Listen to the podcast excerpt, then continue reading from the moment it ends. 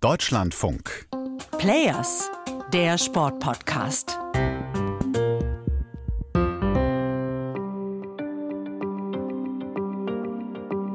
Das ist wie Schach beim 100-Meter-Lauf. Diese feine Präzision, die körperliche Anstrengung, äh, das Mentale. Tischtennis ist einfach ein geiler Sport. Um es zu erlernen, um es zu erleben äh, und es hat was Ursoziales. Wenn ich Tischtennis sage, dann denken viele vermutlich schnell an Timo Boll oder vielleicht noch Jörg Roskopf. Der, der hier aber so schwärmt, ist Andreas Preuß, vielleicht der Macher im deutschen Tischtennis. Kennt ihr nicht? Andreas Preuß ist außerhalb der Bubble auch nicht so bekannt. Dabei steht er wie kein anderer für die Professionalisierung des Sports. Eigentlich kann ich nichts außer Tischtennis, würde ich sagen. Ich habe Sport studiert, Sportdiplom studiert und Englisch und dann die meisten Sachen mir beigebracht. So viel beigebracht, dass Andreas Preuß nach seiner Karriere als Spieler seit 30 Jahren Manager von Borussia Düsseldorf ist, dem FC Bayern des Tischtennis. Die Liste der Erfolge ist so lang, sie würden auf keinen Briefkopf passen. Doch nicht nur der Verein, vermutlich der ganze Sport wäre in Deutschland ohne Andreas Preuß nicht da, wo er jetzt ist. Sage nicht ich, haben viele Wegbegleiter gesagt, als Preuß vor einem Jahr 60 geworden ist. Ich bin noch kein Opa. Ja, der vielleicht nur hinten im Hintergrund Linien absteckt und im Homeoffice sitzt, das ist überhaupt nicht mein Ding. Wie man zum Macher für eine ganze Sportart wird, den Sport aus dem Amateurbereich zum Profitum bringt und sich so viel Einfluss erarbeitet, das will ich euch heute erzählen. Und am Ende springt dabei sogar noch ein Tipp für Uli Hoeneß und den FC Bayern raus.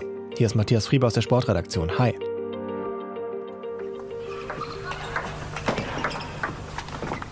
Den dritten Matchball verschlagen. Noch eine Chance bleibt. Die letzte. 1920. Alles fängt im April 1989 an. Der Urknall für diese Sportart. Und Rostropf nutzt sie. Der Titel ist perfekt. Jörg Roskopf und Steffen Fetzner werden in der Dortmunder Westfalenhalle Weltmeister im Doppel. Das war eine Initialzündung für die Professionalisierung unseres Sports, ein Schub im Bereich der Mitglieder, in, in jeglicher Form eine, eine, eine Führung aus dem Amateursport Richtung Profisport. An diesem Abend im April ändert sich auch das Leben von Andreas Preuß. Mein Urmoment war eigentlich die WM-Nacht von Roskopf Fetzner, als die Weltmeister wurden, als mein damaliger Vorgänger, leider schon verstorben, der Wilfried Micke, mir sagte, du im betrunkenen Kopf irgendwie, du musst das jetzt machen weil er wollte in Schüler sich mehr um seine Firma kümmern und äh, sagte mir, du musst das jetzt einfach machen.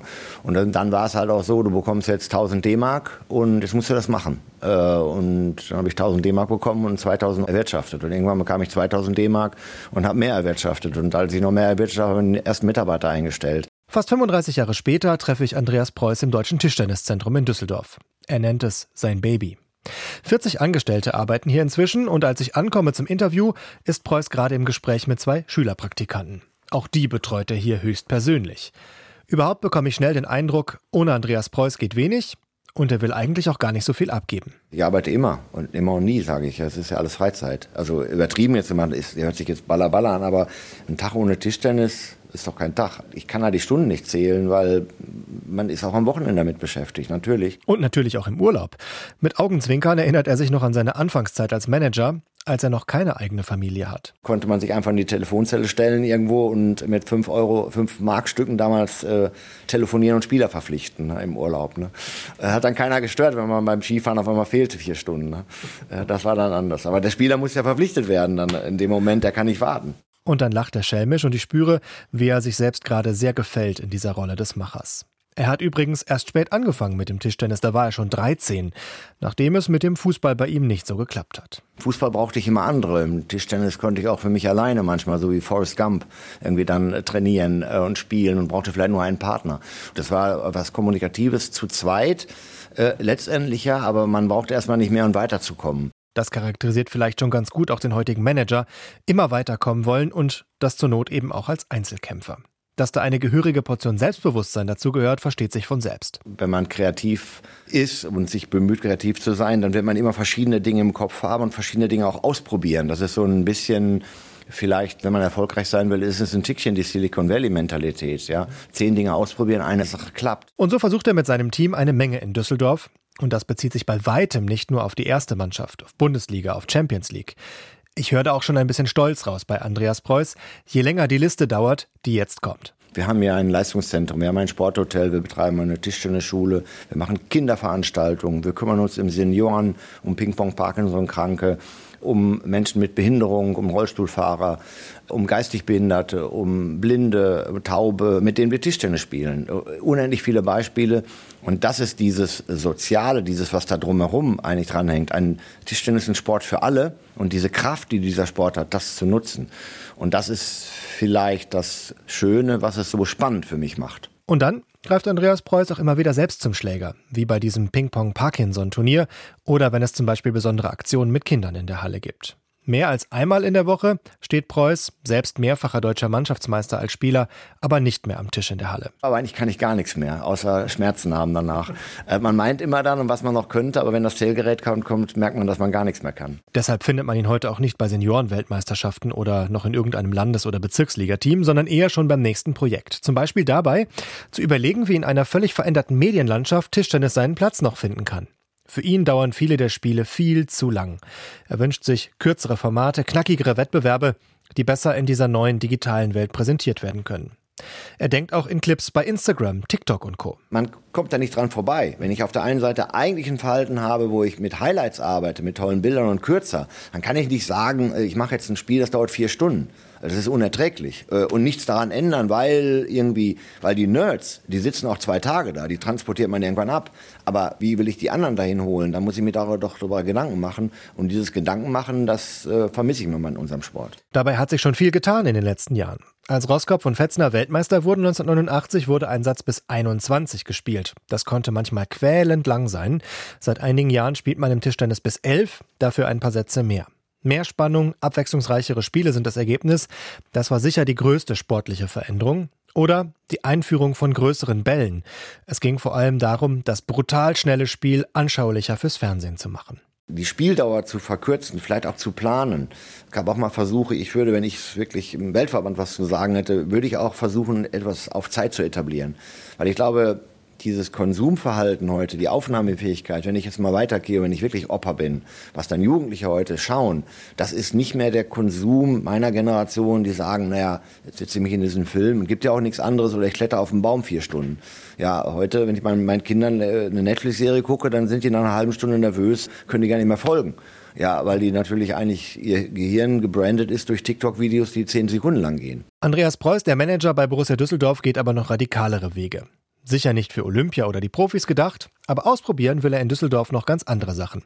Silicon Valley, ihr wisst schon. Wir machen jetzt eine kleine Werbepause und machen eine Ein-Punkte-WM in diesem Jahr in Düsseldorf. Hat ein großes Interesse, wir werden nahezu ausgebucht.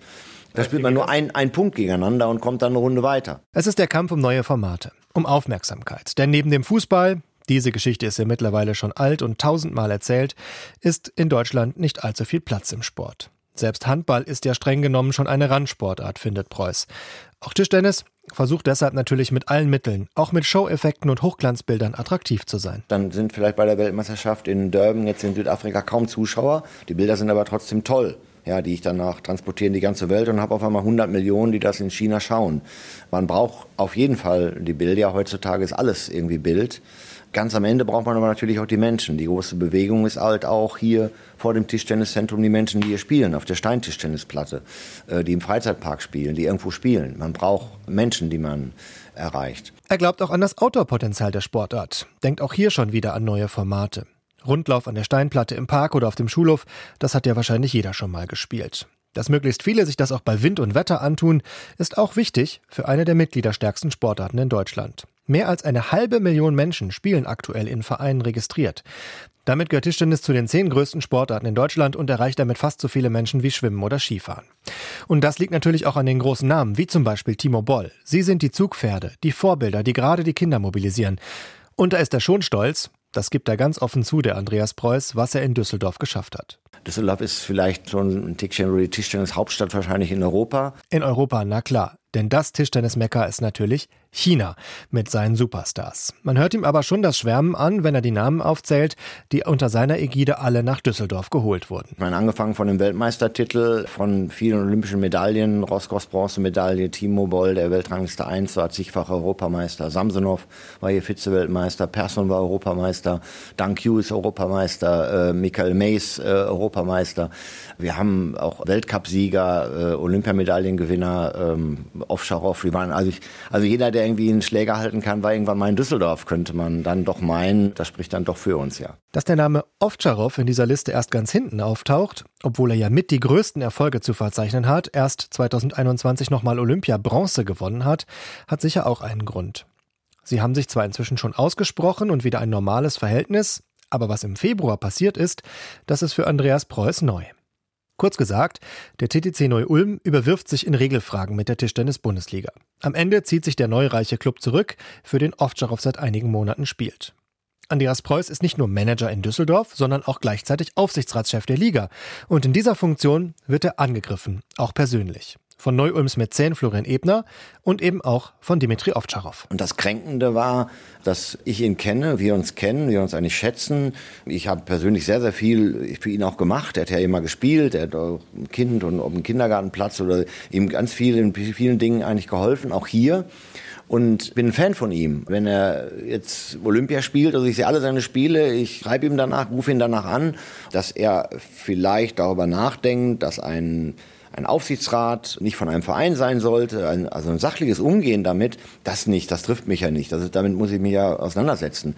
Darüber kann man über alles reden, aber die Art und Weise, wie das dann durch Internet und Social Media und dann zurückgenommen und, und befeuert wurde und auch nicht aufhörte mit wirklich Verunglimpfungen, Beleidigungen, Unwahrheiten, das war dann schon, schon irgendwie bitter. Der Druck wurde so groß, dass sich sogar die Präsidentin des Deutschen Tischtennisbunds, Claudia Herwig, eingemischt hat und sich öffentlich auf die Seite von Andreas Preuß gestellt hat. Auch hier bei uns im Deutschlandfunk damals. Ich empfinde es persönlich als unpassend, dass der Konflikt auf persönlicher Ebene gegen Andreas äh, Preuß geführt wird.